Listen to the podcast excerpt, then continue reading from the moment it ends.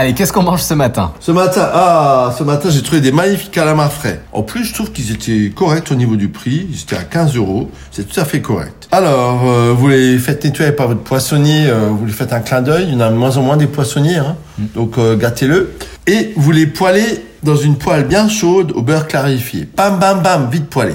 Vous allez poser sur euh, l'assiette, vous, effeuillez un peu de coriandre fraîche et un peu de cerfeuil, et on va faire une petite vinaigrette, huile d'olive, citron, dans laquelle vous mettez donc euh, deux tiers d'huile d'olive pour un tiers de citron, sel, poivre, vous mixez tout, et là-dedans vous égrenez des fruits de la passion. Mettez ça par-dessus vos calamars, et un brin d'exotisme dans ce monde de brut, ça fait toujours du bien. T'en penses quoi?